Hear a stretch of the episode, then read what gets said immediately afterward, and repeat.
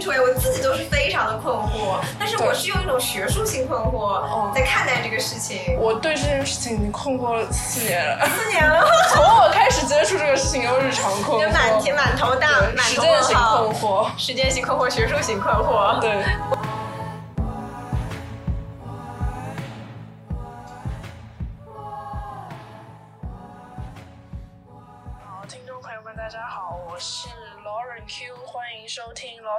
Questions，问题很多。今天我请到了我的一个新朋友，然后 Veronica，然后跟我一起聊聊天。Veronica，你可以介绍一下自己吗？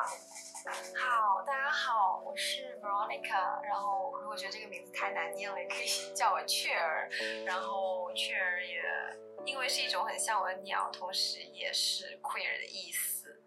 现在在剑桥读。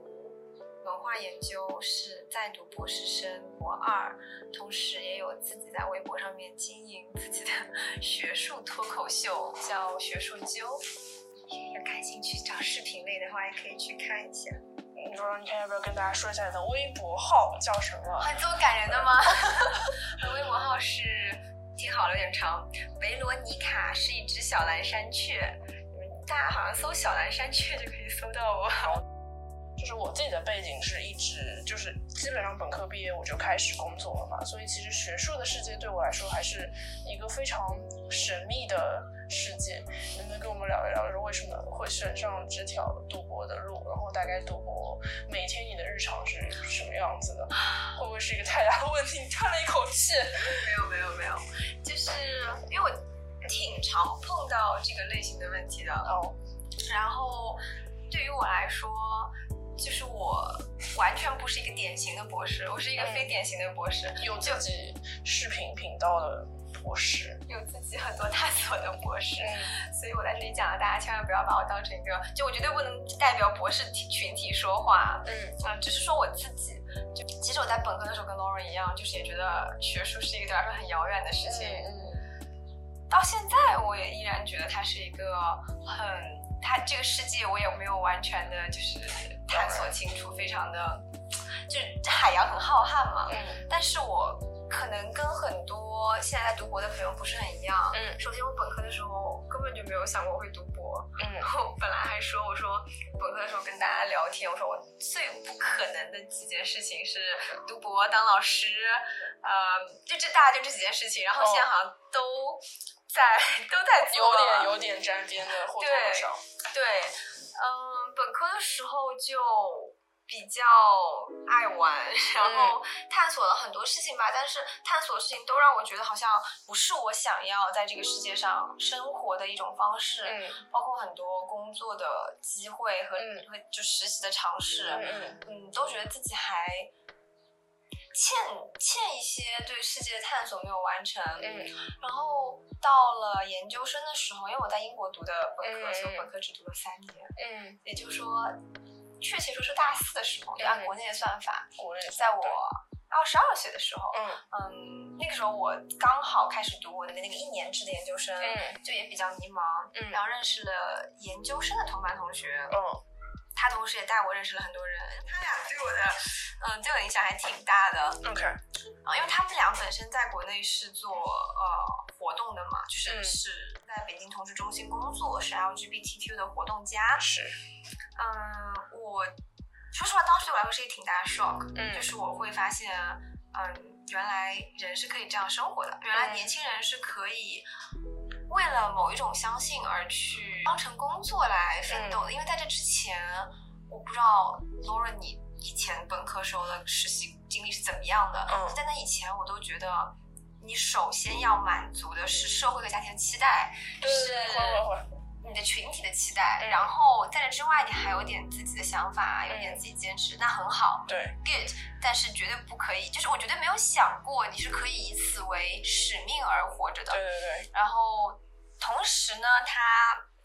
带我认识了一些博士的同学，嗯，然后发现哦，原来其实有很多群体是因为自己就是。可能我的学科也比较特殊吧，就我不是一个特别。你的学科是什么？就是文化研究，然后我硕我硕士学的是人类学方向的。嗯嗯，就是像做人类学啊什么的，很多人他们有些是年纪比较大了才开始读博，或者说有些人他真的就是因为对。他研究那个群体有着很大的热情，或者说有些人就单纯的是对这个世界还有很多的很多想探索的，然后去去学这个学科，然后就我有点是反向的返璞归真，就发现有很多杰明巴顿其实 有一点像，就是反向的发现有很多人是比较单纯的活着的，嗯。嗯，这个对我来说触动很大，可能这个是我长大过程中没有看到过的一个事情。同时，当时的大就是当时我身边的朋友，包括我之前就是前任的伴侣也很支持我，就给了我一些。然后我那个时候其实我在各项方方面来看都不是一个很适合读博的人。嗯，首先我本科的 GPA 很差，真的就不是特别好。然后没有任何的科研经历，嗯嗯，没有想过要读博，所以也没有去很 ready 的有东西可以去教，材料什么都没有准备好。好，但是就是突然被触动了之后呢，就一定想要做这个事情。行动派。自己来说是行动派，就是我一定就我一定想做这个事情，然后我觉得我一定想尝试一下这样的去实践自己的想法的生活，嗯，所以就嗯不由分说就开始只用了，就是突然的在一个夏天决定读博，然后我父母都非常的惊讶，就。因为以前成绩不好啊，大家他们都害怕我什么没有办法很好的毕业之类的，然后突然就开始看我就是找研究素材，然后翻阅书本啊什么之类的，嗯，所以就阴差阳错走上读博这条道路，而且当时还比较倔，当时对我来说有一个重新找回自我的过程，通过在读找到读博这个方向的时候，呃，通过我决定读博这件事情，那原因是因为我从小到大一直都是一个。比较喜欢诗歌的人，嗯，就是他在我小的时候是一个很重要的，就是诗歌要是很重要的一个部分，但是我有放弃过他，嗯，就是我可以明确的记得我在有那么三四年我是放弃他的，嗯，然后放弃他这个过程中，我也放弃了很多其他以为我可以放弃的相信，是，然后我就活得很迷茫，我现在回想起来都觉得。就很像雾里看花，我想不起来那一段时间，我就很不真实，在那个放弃状态下生活的样子。然后那个时候我就一定要说，我要以诗歌为媒介去研究诗歌，然后这这才是我想要的一种找回。嗯呃，所以就很倔，就是我一开始申的时候很不顺利，就各种老师拒我说建议我换课题啊什么的，然后我还是那种我不仅要读，还一定要读我想要读的那个课题的博，然后找了很多老师。找了很多老师，然后也就吃了很多巨信吧，但是非常阴差阳错，就是我现在跟这个老师就是最适合我的老师。我一开始给他发第一封就是他，他一直没有回，嗯，我才去做了很多就是其他的尝试。嗯但是到最后其他尝试都拒绝了我之后，他某一天已经很晚了，已经十二月了，嗯，就阴差阳错回了我，嗯，然后也非常阴差阳错，我这位老师自己就是一个很酷儿的人，但是我当时根本就不知道，嗯，所以就觉得好像。是冥冥之中有一些就是连接的，就所有的点都最后都串起来到你现在的这个位置。嗯，你现在觉得读博了以后你自己感觉怎么样？是觉得是说还是感觉非常对吗？就是现在是感觉一个总体上来说的话，嗯，我也有，因为我现在才博二嘛，其实我才读了两年，然后我也有非常无知的问一下，博士要读几年？四年吧，三到四一半的进程，差不多是一半进程。说我也有跟自己复盘，就是因为我觉得读博是一个很孤独、很孤独的过程，就是就是很多很多孤独。嗯，然后但是尽管这样，我在复盘的时候，总的来说，我觉得自己没有办法想象到自己一种其他的方式活着。嗯，它确实变成了我部分。嗯，就不仅是我是博士生这样一种。职业这样一种身份，更多的是说，呃，我在那个时候我读博是因为我受到了一些触动，我觉得原来你可以非常单纯的为了某一种嗯某一种好奇心、某一种使命而去活着。那么读了博之后，我也发现原来你是可以用一种说是学术，但其实是一种就是说不带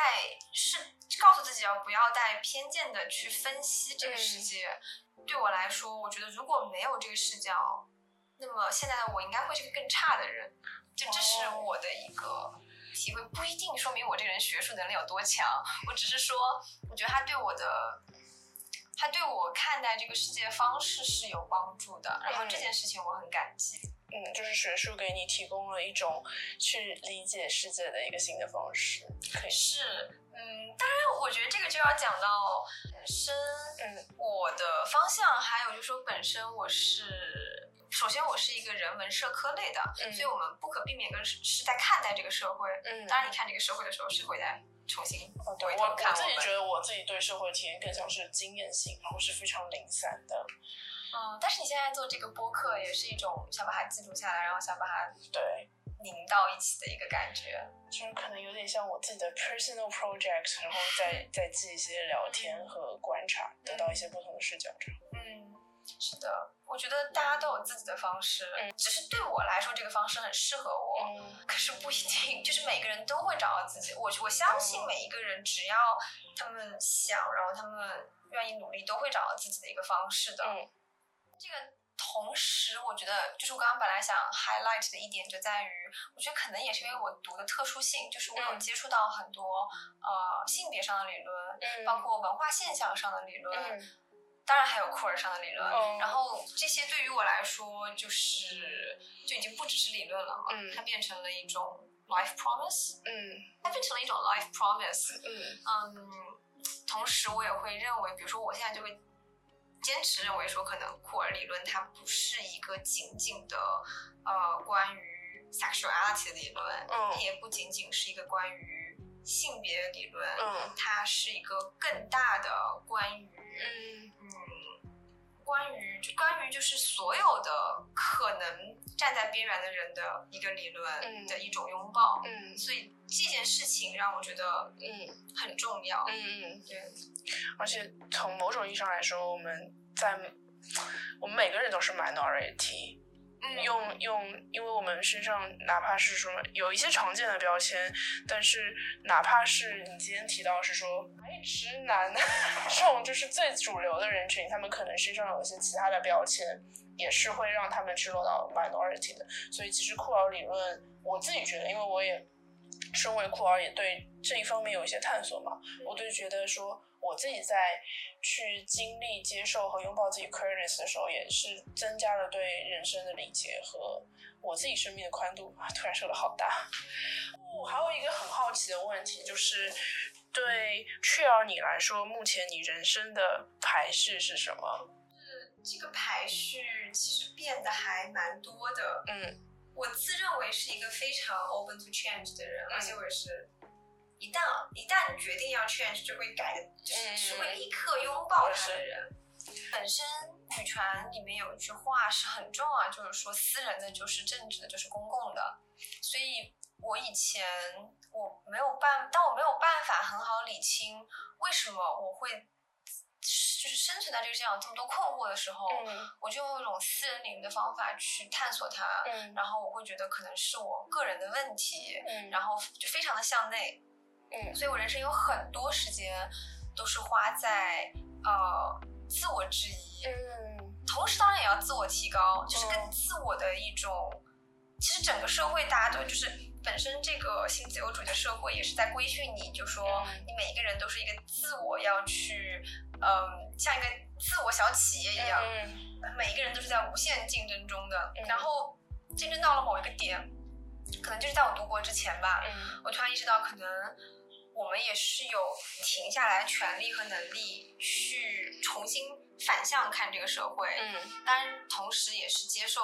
社会的凝视。之前我的 stage 可能就在于我要证明我自己，就是很想证明我自己，很想证明自己走的路不是错的，嗯，就之前，因为一直以来我都面临着我在走错的路这个压力，不管从哪一个方向上来说，嗯嗯，我好像都似乎。再选一些不那么正确的，就是这时候，就我想要就是打断一下，你说的这个看上去不正确的路，是你目前在读博的这条路吗？还是其他路？因为从一个外人看来，就是读博这条路看上去就是很厉害，就是非常光鲜。在剑桥读博这个这条路来说，就从外人看来，其实是非常正确。在大多数人来说，甚至极其优秀，就 top 中的 top 的这种感觉，但是你甚至自己还是会有怀疑的，对。对，所以这就说明了，这也是为什么我到某一个点，我突然意识到，不管我怎么的去跟一个我想象中的外力角力，当然我这也不一定是完全我想象中，就像我家庭就不是很满意，我现在选择，但我不能只怪说我家庭的人有这样的偏见，其实就是我已经把他们内化到了一个自我敌人，然后。就刚才我还是会不经意间说自己在一个不正确的路上吧，就我把这种对于自我的不确定、自我的怀疑、自我是不是没有足够做好的全部内化掉了。然后我不得不说，我认为这是一个社会上的性别的问题。本身有厌女症的一个社会，就是会让女性，你你如果现在去问很多女性，她们会多多少少都有这样的自我内化，多多少少都有认为。不那么正确，我不那么 entitled to what I have now 这样的问题。那这是一点，就是这一点，我可能可以通过就是听到外界的朋友对我的肯定来 self self assert，就是自我肯定。但是同时，呃，我在我的比如说我的私人领域里面，就可能更会被人说不是很正确吧。在做的所有的事情，对所有的。相信自己感受而做的选择，好像，嗯，好像也看上去不是那么的正确。对，就是因为就是其实我理解是说，从你的就本科背景或者研究生背景，你是非常容易去找到一个社会上承承认的一个非常好的高薪的工作，所以在像您这样的吗？我没有，我的我的工作不高薪，我可能从某种意义上来说，可能从经济上的 reward，它会更加长线来说。你也是说到，就是你父母或者是家庭的这种看上去不正确，也是因为这个因素，对。比较多是因为这个因素，就是它不是一个特别经济上面来说回报很丰很丰厚的一个一条道路。我的就像我刚才说，我读博的课题是我自己选的，所以我也就是一定要读我想读的东西。那么这个东西听上去吧，不是特别正经，嗯，就 没有没有没有，就听上去没有这么说经济丰厚，但是你自己喜欢。对啊，听上去可能还会说啊，你这个会不会没有办法，就比如在国内就业啊，就业过审，呃。立，它是没有办法立刻跟主流市场挂钩的。然后在很长时间里面，我接受到的周边的环境和教育都是，你要立刻在讲述自己的时候，向别人去 justify，就向别人去辩解，你如何如何是一个有利润的，如何如何跟主流是可以迎合的一个过程。就就举个例子，就比如说。我的环境可能就是本科的时候，大家去选一个专业，或者说选一个实习，嗯，然后你说完之后，你就要立刻说，哦，这个的话，你可以以后做什么？我可以以后去做做这个这个，然后以后他是很高薪的，然后然后家长可能会说，哦哦，这个学了以后可以去考律师证，或者说这个以后怎么怎么，就是非常自然而然的，好像你的本质上的逻辑，这个社会的逻辑就是你要去投入到生产里面，叫投入到生产和再生产里面，嗯。然后这个逻辑一直都包围着我，嗯，很长很长时间，而且我相信也包围着大家。对对对，就是现在有的时候也还是会，就是你有这么一定的功利性的想法也是正常的。但是在很长一段时间里面，呃，我没有办法适应。我说我学，比如说人类学，然后必须说完之后还要去辩解，他如何如何可以为这个主流的市场去服务。嗯，就是为什么我们一定要。迫不及待的把自己机械化到，就是迫不及待去跟大家讲，我可以在这个大机器里面去做哪一个小机械，哦。然后有没有可能停下来想一下我自己的自我的 care，嗯，这样，然后这是我一直在斗争的吧，就是我虽然现在也非，我也一直在努力斗争，就是我可以在讲出来的时候。不用很尴尬的去解释，或者就非常理直气壮的可以讲出来。嗯，就我觉得我还是感觉到现在年轻人中，就大家还是越来越 open 的去理解说你的选择。对，我自己就觉得我非常 appreciate 你在做的这些事情，就是因为我觉得，尤其是你有跟我提到是说你有做一些农民工诗歌的研究，我自己去读的时候就觉得就是。充满了血和泪，然后是他，这是他们发声的方式，然后你选择这样一个非常小众的领域，去给他们一个学术的 justify，或者去理解他们，然后通过这个他们的诗歌去看到背后的东西，我觉得这个就是很有价值，我自己觉得很有价值。是相信，是当然是因为相信着这个的价值才去做的。嗯，就是我希望在我不后悔的这个时间里面，我我不能保证我哪一天会不会觉得很累，然后想回头。但是在我现在没有后悔的日子里面，我希望就是这这份价值是可以 share 给大家的，嗯然后自己好好去感受这份价值。嗯然后同时，我觉得就也不仅仅是说，呃，我他们很感人，然后我要去帮助他们什么的。我觉得同时他们传达很多东西是对我们来说也也非常的 empowering 的，非常的有赋予我能量、赋予我感动的东西在的。所以其实是一个，我觉得是一个互相的过程。嗯虽然说目前来讲，商业的社会、主流社会没有在呃奖励这些价值、嗯奖励这些感动、奖励这些坚持。嗯嗯，但我还是希望大家很多时候可以跳出来，可以就像我说，不是那种迫不及待去做一个把自己就是机械化，嗯。而是说就是去想想看自己作为一个人，自己不仅仅是一个生产和再生产的嗯资料，嗯而是一个就是人嗯。你的选择和感受嗯。是什么？这样，是的，其实我听着还蛮感动的。而且除了你在学术上的这些成果以外，就是我们可以聊聊学术周。学术周，因为它也是在做很多通过视频的形式吧，然后再去做你你和很多学者还有你朋友们的一些对话，去帮助大家去从学术的角度去更加理解性别这件事情，对吗？是的，就是本身我其实一开始做学术的时候，不仅仅是做性别方向的，嗯，因为它的名字也比较就是中立嘛，对，就很广，就感觉什么都可以拿来聊。就是什么都想对。其实一开始的想法就是有这种什么都可以拿来聊这样一个想法，嗯。但是最近呢，可能是因为由于个人的个人的探索，探索到了女女性和酷儿这个领域。对，就是个人的生活中不由自主引发的思索、嗯探索，嗯还有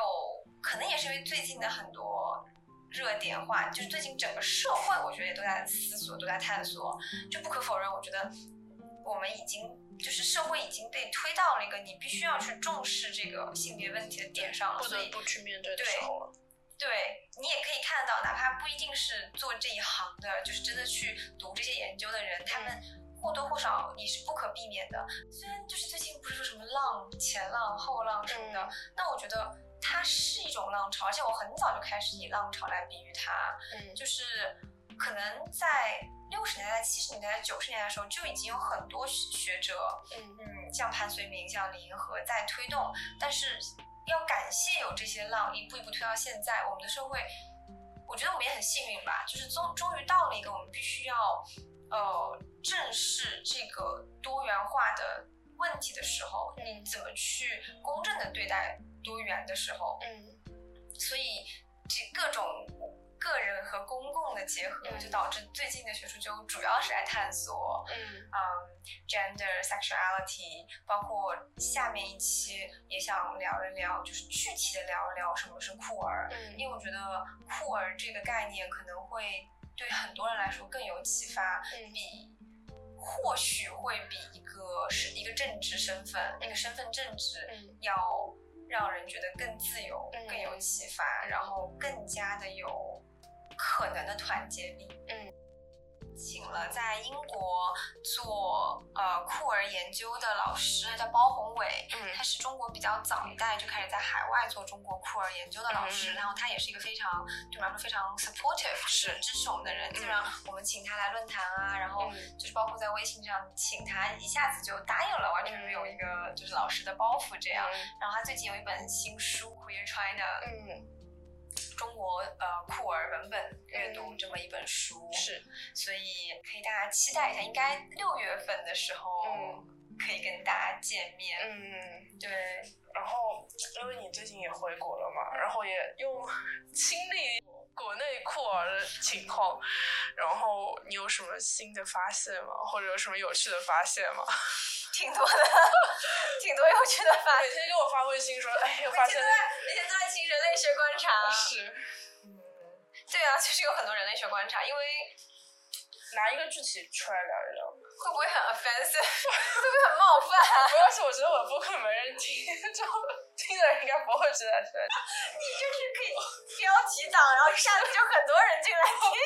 是，我还没有完全搞清楚哎，我自己都是非常的困惑，但是我是用一种学术性困惑在看待这个事情。我对这件事情已经困惑了四年了。四年了。从我开始接触这个事情，就日常困惑。就满天满头大，满头问号。困惑。时间性困惑，学术性困惑。对，我也蛮时间性困惑的。时间、学术性都困惑。人生困惑，我觉得可以。介绍一下国内怎么分 T T H 的。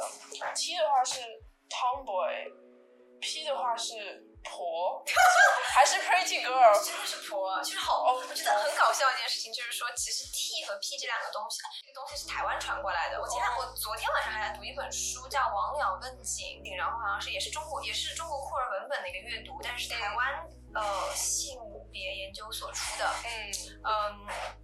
他们从比，然后他们很早就开始研究这个 T 和婆的小说，六七十年代的时候就有像白先勇的《孽子》，然后白先勇的《孽子》是一个非常有名的呃写男同性恋的小说，呃对台湾文学有非常大的影响，然后也是六七十年代时候出版了，然后也六七十年代时候也有以。呃，女同性恋为文本的小说，但是一般都会归到奇幻小说或者通俗小说里面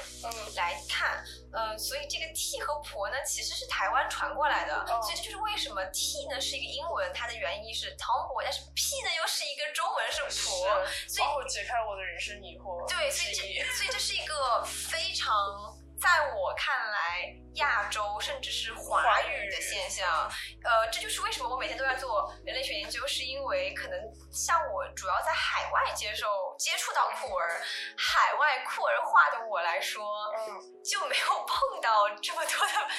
类 标签标签类别。当然，我觉得他们是有标签的，但他们的标签的这个出发点跟我们不太一样。嗯，他们是什么样的标签？啊，其实女同性就是男同性恋，可能会分下 bottom and top 一零。对，但是女同性恋其实真的不怎么分。但是你会看到有些人是 tomboy 打扮，但我觉得 tomboy 作为一种 style 就没有什么问题，就是一种 fashion。你是就是它就是一种 fashion，然后你可能会觉得哦，这个女生比较。masculine，但是国外的问题在于他们有 homophobia，那这个 homophobia 是宗教性的问题，嗯，呃，所以他们会对于比如说呃过于有男性表现的女性，有一定的惩罚，有一定社会性的惩罚，是。有一定的偏见，嗯，但是我觉得，就是说偏见到处都存在，然后我是说。我回了国之后，觉得有意思点在于，有些现象确实是不中国有的一些现象，然后我觉得还挺有意思的。对，就比如说，如果我一个很中性打扮的去一个 club 或者酒吧的话，同为 T 的人会问我有屁吗？就直接把我杀到的这种感觉，就真的在找对应的号码，就是会很固化的这种。对，就觉得自己好像衣服，就是自己好像在试衣间里面找衣服。啊，我不是 M 号不行，我不是癖好不行，这种感觉。对对对对对，就是这个这个是比较特定为我们国家的，就是说我没有觉得海外酷儿特别要对号，嗯，就对号这个事，嗯，没有要试衣服。对，就是他们有可能。就是 attraction，主要是以这个吸引力为主，然后 对号这个事儿，我觉得就是比较特定于，也不是特别，就比较盛行吧，在现在。当然我也只回来两个月，每天就惊叹人类学研究，然后更好深刻，更我就觉得我当时更深刻的理解了呃巴特勒的性别表演法，呃就是 gender performativity，就是他。比较当时是比较激进的讲说，他认为性别这个东西是社会化给你的一种表演，包括异性恋，大家都在表演某一种你需要表演出来的男女男性气质和女性气质。然后其实我以前呢。觉得嗯是一个很不错的理论，然后有一点难读，就是很高深的理论。但是我最近就觉得非常可以理解他为什么会写出这个。通过 TPS，我通过我通过观察，就每天做热拉观察，我好像可以，我就非常可以理解巴特勒自己可能作为一个拉拉，他为什么会写出性别的性别表演论这么一个论述，嗯不一定叫性别表演论，就是 gender performativity 嗯这个理论，性主体嘛，就是你作为一个拥有性欲的主体这件事情，女生很少是被承认的，直到现在也还是会被污名化的。嗯然后你又对另外一个女性产生了同性的情欲，嗯这个在社会里面就呃，其实我有看《上海拉拉》这本书，我没有看过《上海拉拉》，我得看一下。它是本英，而且它也是一个学术文章，嗯学术学术的书就叫《上海拉拉》，嗯它是英语的。嗯我没有看完啊，但是里面就是有讨论到说，gay 和呃男同性恋和女同性恋的社会可见度是完全不一样的。嗯我复述一下他的观点，就是说，如果你是男同性恋，你威胁到了这个社会的繁殖的本质，嗯就是繁殖和生产嘛。嗯因为我们现在的不不管婚姻制度还是各种制度，都是建立在这个社会需要繁殖和再繁殖、生产和再生产这样的基础上嗯，来构建的。对，用用用那个通俗的话说，就是需要生小孩，然后让生了小孩的，就是让小孩去工作，然后大家可以买房这种感觉嘛。然后弗洛伊卡在点头。就是没有觉得非常的有会，就是觉得非常有学术理解力啊，就是觉得你就说的很对啊，就是就是需要这种帮帮大家解释人话的人。学术语言和通俗语言的解释对，需要更多的韭菜。是啊，资本主义陷阱啊！当然，在资本主义之前就已经有这个问题了，就是因为本那你不可否认我们是有物质需求的嘛。但是我觉得社会也确实发展到了一个上层建筑需要改变的时候，因为我们的物质基础随着第一次、第二次，甚至即将到来的第三次工业革命已经发生了很大的改变。为什么我们还要在固守着原有的体制建设来来社会构建自己呢？嗯然后这是另外一个说，这是另外一件事儿了。但是说回这个，就是社会再繁殖的本质嘛。嗯男同性恋他会威胁到这个本质，嗯就是因为一旦两个人他们是男同性恋，并且就永远在一起了，他们就呃不一定会投入到生育里面去，嗯就是这个婚姻的生育本质被得到了挑战。然后同时，呃，男同性恋就是男男性作为社会的主体人物，嗯呃，他们一般的个人意愿是会被认为更某种程度上来说是更强的，就说他变得男同性恋了，然后家里人就会说很稠，然后要想办法把它变直或者什么什么的。嗯但是很多时候女同性恋都不会被认真的对待，嗯它不是一个压不压迫的问题，而是一个根本就看不见的问题。我不知道大家有没有发现，就是在以前，就算耽美很流行的时候，然后很多同志电影拿奖的时候，就都是男同性恋的电影。嗯对于男同性恋的描述，呃，对于这种禁忌之爱的探索、赞扬、感激，嗯包括探讨，对就是是男性主体的。对这个社会，它就还是嗯男性主体的在讨论事情，在做。那么，就算是对于异性恋女性为主体去讨论的电影，也是近几年、近十年左右，近可能海外会更早一些，嗯就是开始讨论的。嗯那么以女性为主体，然后同时又讨论女性对女性的欲望的电影，又有不仅是电影啦，就是呃文化文本、文化东文化产品范本又有多少？这就导致很多家长，呃，不仅是家长，就是很多社会上的人，呃，在这种看不见哦，上海拉拉还有一个说法，他说这种看不见，同时给了拉拉更多自由，也给了更多的压迫。嗯这就要看你怎么去玩儿这个，navigate 怎么 navigate 你这个所谓的隐身，所谓的这个嗯属性上的比较隐蔽的属性。对，然后我自己有一些就是体验吧，就比如说你要去搜一个跟拉拉相关的电影，或者是其实是非常少的，或者说哪怕说拍 vlog，YouTube 拍 vlog，大多数也是男生会比较多，只有最近几年可能你可以看到说更多的拉拉的存在的样本，包括说你。去谈恋爱的话，异性恋有很多样本啊，就最早的时候说琼瑶啊，什么，然后我们那个年代，男生其实也有挺多电影可以看，但是女生的话，你就只有 The L Word，然后面子，Almost is All 吧，就就其实是非常少，可能一个手指都可以数过来的。一个手指不就一个？哦两只手，一个手指。嗯，这什么 lesbian joke？所以说，就好像这一定是跟女性的自己作为是一个主体的觉醒是有关的。然后最近也涌现了一些呃 lesbian 为文本的这种对于性欲的讨论。然后我有的时候就会。就是我有的时候会有一些想法，就比如说，呃，最近有一个词叫，也不是最近啊，就挺久就有一个词叫 homo nationalism，哦，请解释。经典爱国主义是解释的话，就比如说很多很多国家，尤其是一些在国际政治中有争议的国家，嗯会使用同性恋，就是会使用我们拥抱同性恋，我们尊重多元来。讲一些政策，比如说反移民政策，比如说反向的对于其他宗教人士的歧视的政策，嗯呃，比如说对于其他国家的一些仇恨的政策，他们一下子就突然可以用呃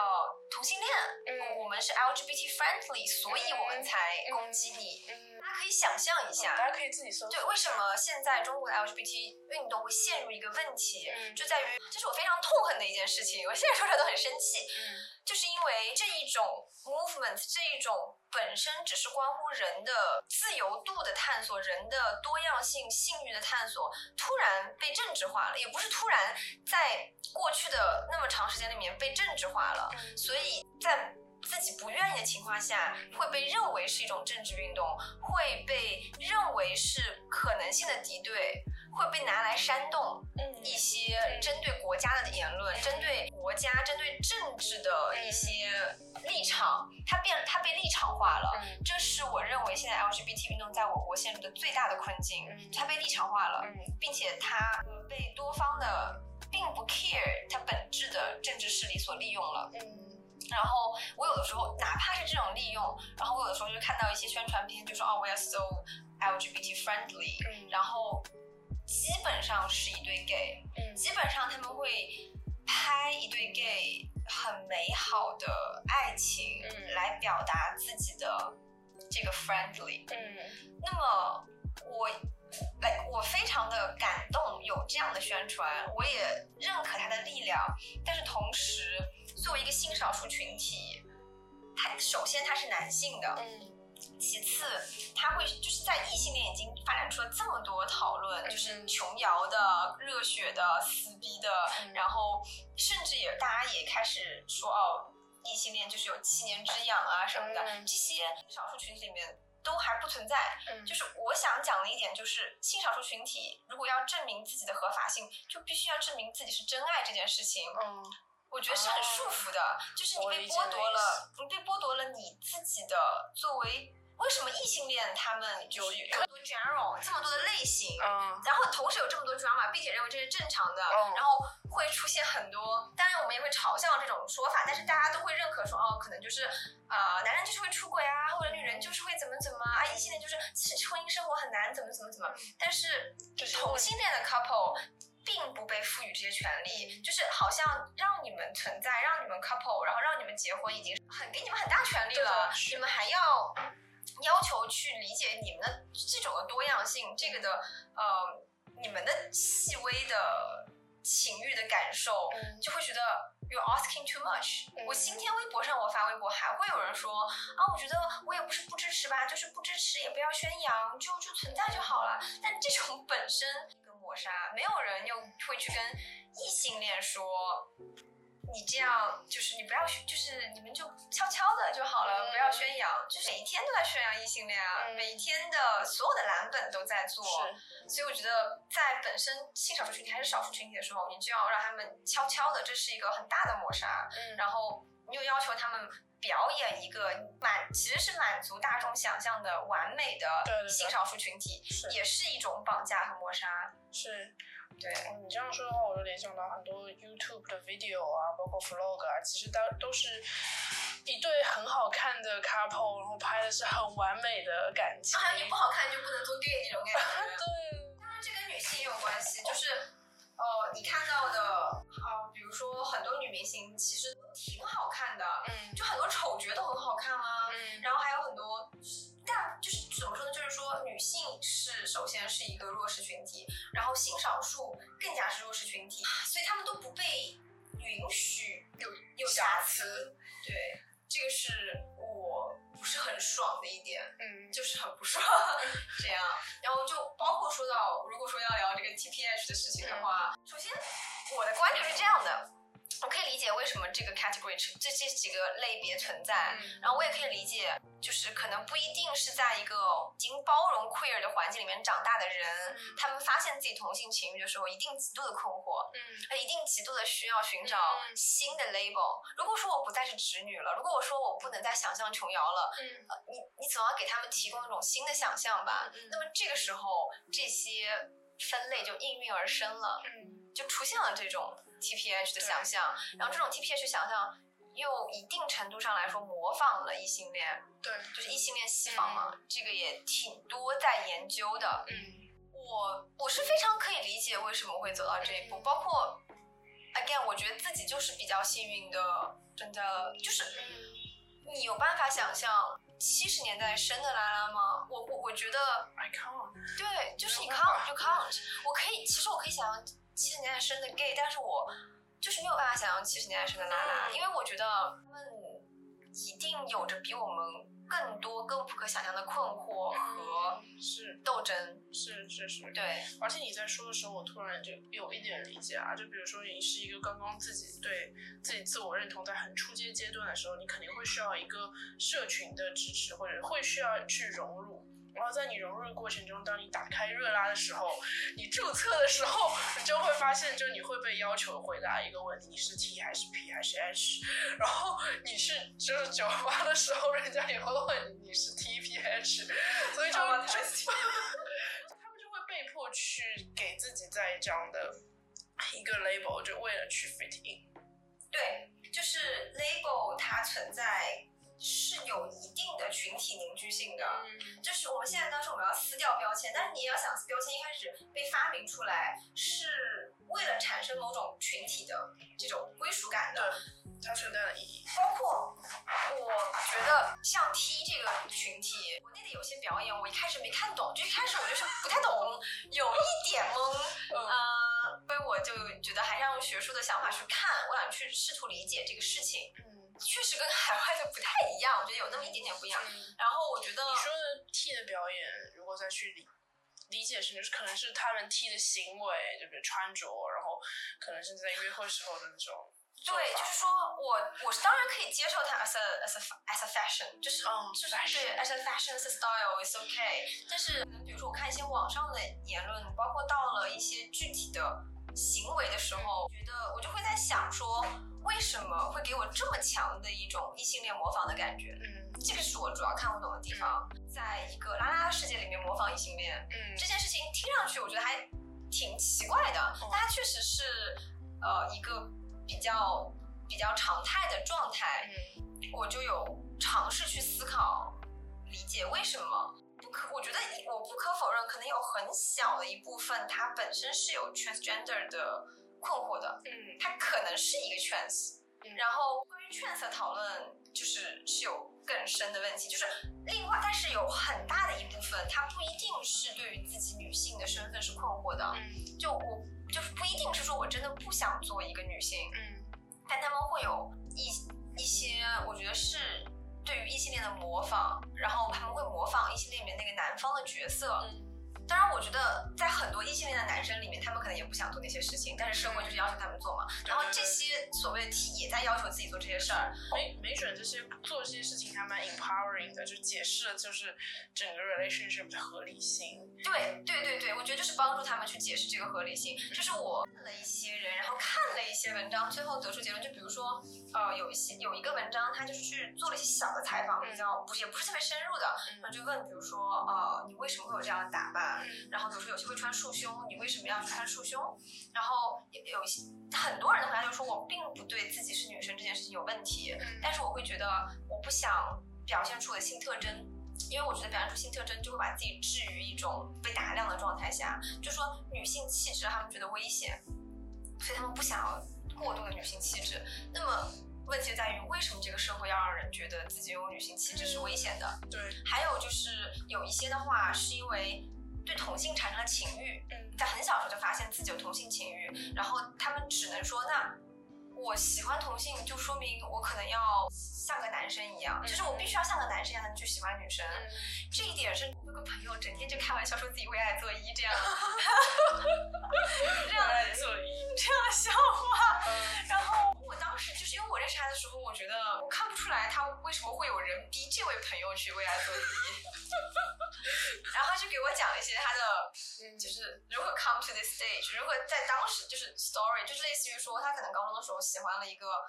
就是觉得自己喜欢一个有点像沈佳宜那个类型的，就比较非常非常女性化的，然后就邻家女孩那个类型的女生，然后他就说啊，如果我喜欢他的话，那我是不是就是我我是不是会就是 belong to T 那个部分？哦，就是是是还是 again 是这种二分法这种这种分类法把你要就是把你一旦喜欢被这个类型所吸引，就一定要认为自己只有一个类型允许去喜欢另外一个类型，嗯。就好像没有办法去流动的对嗯。周周边的人产生感觉、产生兴趣，然后他就在自我质疑中，可能就是故意又把自己推到一个嗯。一个表演里面，但这样的表演其实本身他让他是不舒服的，嗯。让他不舒服之后就就产生了更多困惑啊，最后就就 lead to more 困惑啊，然后最后 lead to 为爱作业。那就 lead to PTSD。我们今天其实录播客这一期正好是五幺七，对对。然后是国际不再恐同跨日，然后正好你最近也看了那个 Gatsby 的 The Net，应该是有很多想说的内容，对不对？我看你发了一条很长的朋友圈。对，因为我就是在五幺七前一天五幺六看的这个脱口秀，然后刚好是他告别脱口秀，他一直在，但是我当时没有意识到是在告别秀，他一直在台上说，哎，I want to quit comedy，然后我以为这是一个梗，嗯但后来证明他确实是 quit 了 comedy。然后我当时是，首先我觉得要么就是我太幸运了，我觉得我一直生活在一个没有那么多偏见的，就是可能有很多偏见对我，然后我，但是我自己一直都是。相对来说，生活在一个偏见不那么明显的社会里面，就是因为我出国读书读的比较早嘛，嗯就是我十五岁出出国读了高中，这样，呃，相对来说，我觉得我是比较幸运的，在一个没有那么多偏见的地方成长的，然后我又比较年轻，就是我碰上了一个这样的年代，我觉得我当时看完就是比较痛吧，我就是觉得很痛。很痛。然后这种痛不是说是只只是在心疼他，就不是单单纯纯这个层面的，而是我感受到感受到了一个原来现代社会也可以有这样的压迫，这样的抹杀。嗯所以，因为他一开始是一个脱口秀演员的身份在讲，就讲得很轻松啊，很搞笑啊，我觉得就这人不错，真的还蛮好笑的，很很会讲 joke，然后也会 joke about her own lesbian identity 这样。嗯，就是因为你看到他是一个多么完整的人，对，而且他在舞台上是非常自信，然后很很你看，对你看到了他的，你看到他可能实现了自己全，就是很多 potential，他是一个实现了很多东西，然后勇于去打破，就是是一个勇敢的，是一个积极的人。嗯他作为一个脱口秀演员，他肯定是勇敢的，能够 joke about 这么多事情。就是这样的一个人，然后你觉得真的有很多自己的想法，嗯他不管是对艺术还是对喜剧本身、对幽默本身，就可以感觉到他那种自己的探索和反思。对，就看到人的闪是在光点。模仿幽默，他确实是在用自己的生命经验在做这个幽默。然后我前半场都是带着这样的欣赏去看的、去想的，然后但是到了某一个点，可能到后面的时候，他很认真的说自己要退出喜剧界，然后讲到了很多自己个人经历的时候，就像我刚刚说的，你有办法想象一个七零后的 lesbian 在中国吗？嗯但他确实是一个七零后的，嗯，生长在美国一个哦，对，他是生长在澳大利亚的一个宗教氛围很浓的小村庄的一个，是而且他还是一个比较有男性化气质的女同性恋，嗯她就是在所有的被歧视的那个 category 里里面面都在，嗯。所以你现在看到她，然后他他只是讲了一个很小的故事，但是这个故事里面她所遭受的暴力就是使我震惊，嗯。然后也确实会使我反思，我们就是很幸运的免于了这样的暴力，嗯因为时代，因为我可能看上去更像一个顺性别的女性，嗯。因为这样的原因，然后我觉得不仅是暴力，重点是在这个物理性暴力发生的时候，它发生的原因还是非常的野蛮的抹杀了他作为一个人的嗯。独立性，他作为一个人，他首先被。首先，female 女性就很容易被抹去主体性，然后她作为一个她作为一个女同性恋，她又完全的被就是恶魔化，她会完全的被就是呃社会边缘化，嗯。然后这个时候你就她的丰富全部都就变成了哦，只是一个女同性恋而已。对，这件事情是让我觉得，我可能是在那个 moment 突然意识到了之后，我觉得非常的痛，嗯然后，而且他还要讲，他后面又讲了很多自己青少年时期的困惑，就好像比如说，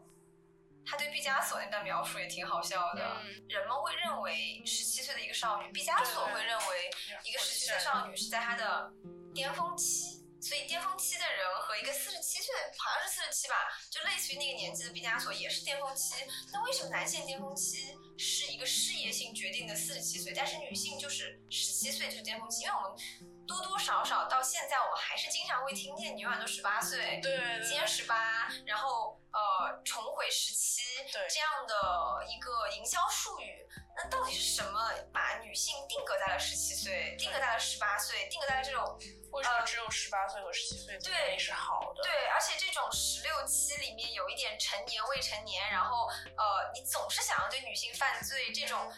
对女性犯罪的性诱惑力，其实主流营销一直都在使用。嗯那到底是为什么女性就是为为什么就是激进女权有的时候会走向一个对于整个生殖再生殖系统的一个反抗？嗯就是你你把一个有非常就是活生生的有独立思想的人，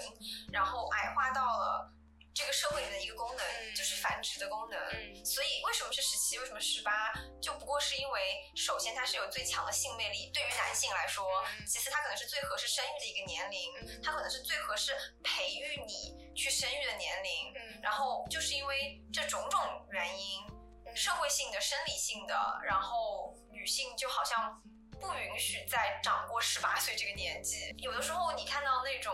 给自己妈妈说永远十八的时候，嗯，你不觉得奇怪吗？你不觉得难受就是你爸妈如果永远十八，那你多大？对，那你怎么来的？你你是你如果妈妈永远十八，那她之后生你的经历都不需要存在了。对对对，你可以就是自我先毁灭一下，所以这件事情是我很很不舒服的。嗯然后这已经就异性恋女性已经被这样了，那么一个自我放弃了繁殖功能的，可以不能一定不一定说是自我放弃，而是说自我选择不要进入这个异性恋婚姻的繁殖的女同性恋，嗯嗯。她会怎样的被去惩罚？嗯。就是这个社会甚至没有办法去处理这个事情。嗯。很多人就只能用说这是一个玩玩的过程，嗯，然后会会有会有一些，对，就是这还挺多的，嗯。然后还是会有人会认为说，哦、就是女生关系特别好，嗯。嗯，这种他不严肃化的去看待的一个过程，回到说我们就是今天是五幺七嘛，然后你刚刚提到是说肢体上的暴力，就是物体物理的暴力，其实还是时有在呃女性或者性少数的身上发生的，还有一些比如说网络上的暴力，其实也会我们也会经常会看到一些现象。那我们要不呼吁一下大家？我知道说这是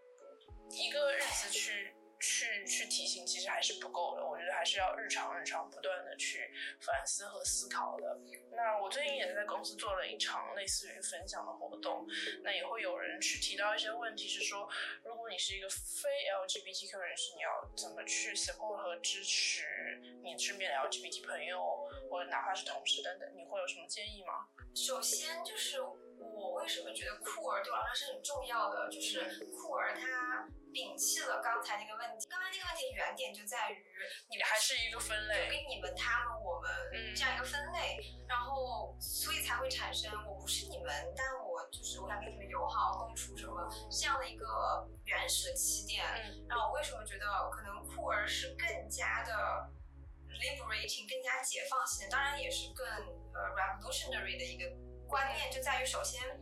它强调了我们的性别意识的流动性，嗯，我们性欲的流动性，嗯，就是当你在非常斩钉截说哦我不是你们的时候，它会让你 think a second time，你再想一下，嗯，你是不是这么确定自己就是百分之一百在这个光谱的，嗯，就那么一个点，对，而且还是那个极点。你要不再给我们解给大家解释一下说性别光谱？